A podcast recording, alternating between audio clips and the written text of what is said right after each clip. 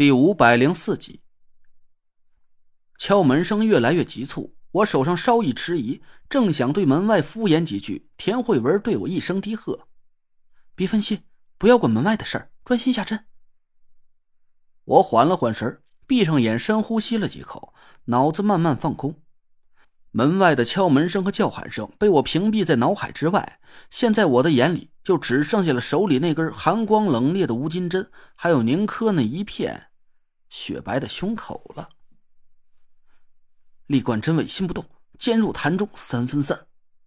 我嘴里口诀吐出，心中毫无杂念，捏着真伪的指尖丝毫没有颤抖。噗！针尖正正的戳在宁珂胸口的潭中穴上。田慧文赶紧按住真伪，一道火红的光芒闪过，宁珂的身子微微一颤，我好像听见他嘴里发出一声低低的闷哼。去门口支应一下。这边交给我就行了。田慧文朝门口努了努嘴，我赶紧跑过去打开门。一个小护士满脸狐疑的站在门口。你们谁呀？在里面干嘛呢？我赶紧堆起一脸笑容，身子还挡在门口。啊，我是宁珂的男朋友，这受宁总的委托过来照看他的。刚才我们和另外一位护士姐姐打过招呼了。哦，那你们在干嘛呢？半天都不开门。小护士没好气的白了我一眼，她发现我挡住了她的视线，伸长脖子探头朝里看去。我心下暗暗着急，这要是让她看见宁珂身上插满了乌金针，和个刺猬似的，我去，我和田慧文还不让她给当成杀人犯呢。我眼珠子一转，盯着她的脸，夸张的哎呀了一声。小护士被我吓了一跳，转过脸来瞪着我：“干嘛？”我故作神秘的咂着嘴不说话。啧啧了几声，小护士皱着眉头吼了我一声：“干嘛呢？没见过美女啊？有你这么盯着人家乱看的吗？闪开！”我赶紧笑了笑，神神叨叨的压低了声音：“小姐姐，不得了啊！你这命啊，不得了！”小护士嗤笑了一声：“装神弄鬼的，一看就不是个好东西。”“不不不，是人，是好人，大大的好人。”我赶紧拦住他，说：“我一瞧你这个面相啊，我今儿个啊不免费送你一卦都不成了。我可告诉你，你很快就要飞黄腾达了，我得抓紧时间抱个大腿。再晚几天呢，求着和你交朋友的人都能排队排到石景山去。”小护士脸色虽然很不屑，但千穿万穿，马屁不穿嘛。这几句话还是让他很受用的。他挑起眼角看着我，那行。给你个机会，你倒是说说，我怎么就飞黄腾达了？我装模作样的伸手掐算了几下，对小护士笑了笑。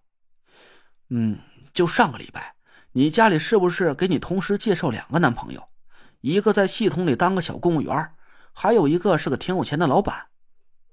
小护士一听这话，惊得下巴顿时差点砸在脚面上，他瞪圆了眼睛看着我好几秒钟。赶紧把病房的门关上，一把拉住我的胳膊。哎呦，我还真是有眼不识泰山呢！您真是个先生啊！我得意的点了点头。小护士的眼睛里都冒出小星星来了。我跟你说，嘿，这事儿我连我最好的朋友都没告诉呢。你这一掰手指头就给算出来了，你还算的一点都不差。那俩人都好像，都好像对我有点意思，我都不知道该选哪个好了。小护士扭扭捏捏的扯着衣角，我偷眼看了看田慧文，她正挡着宁珂的身体给她取针，我只能继续拖延时间。我算算啊，我算算，嗯，一个是刚毕业没几年的小年轻，现在职务不高，工资嘛，嗨，有点惨；另一个是企业老板，倒是不缺钱，就是岁数大了点儿。哦，他离过两次婚，对吧？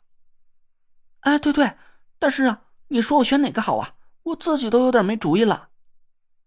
小护士崇拜的看着我，都已经改口叫大师了。我笑了笑，问他：“你自己觉得哪个合适呢？”小护士低着头嘟囔了几句：“一个年轻帅气、人也实诚，但是没职务、没钱的，我怕跟他以后的日子太遭罪了。另一个吧，嘿呀，都是个秃顶的老头子了，可他有的是钱呢。”这刚见面啊，就给我买包包啊，买化妆品的。瞧着他大把花钱的样子，嘿，别提有多帅了。要是能把两个人的优点结合一下，多好啊！我翻了翻眼皮，心想：现在的小姑娘啊，怎么都这么喜欢白日做梦呢？人家要是又年轻又帅气又有钱，他妈的凭什么能看上你呀？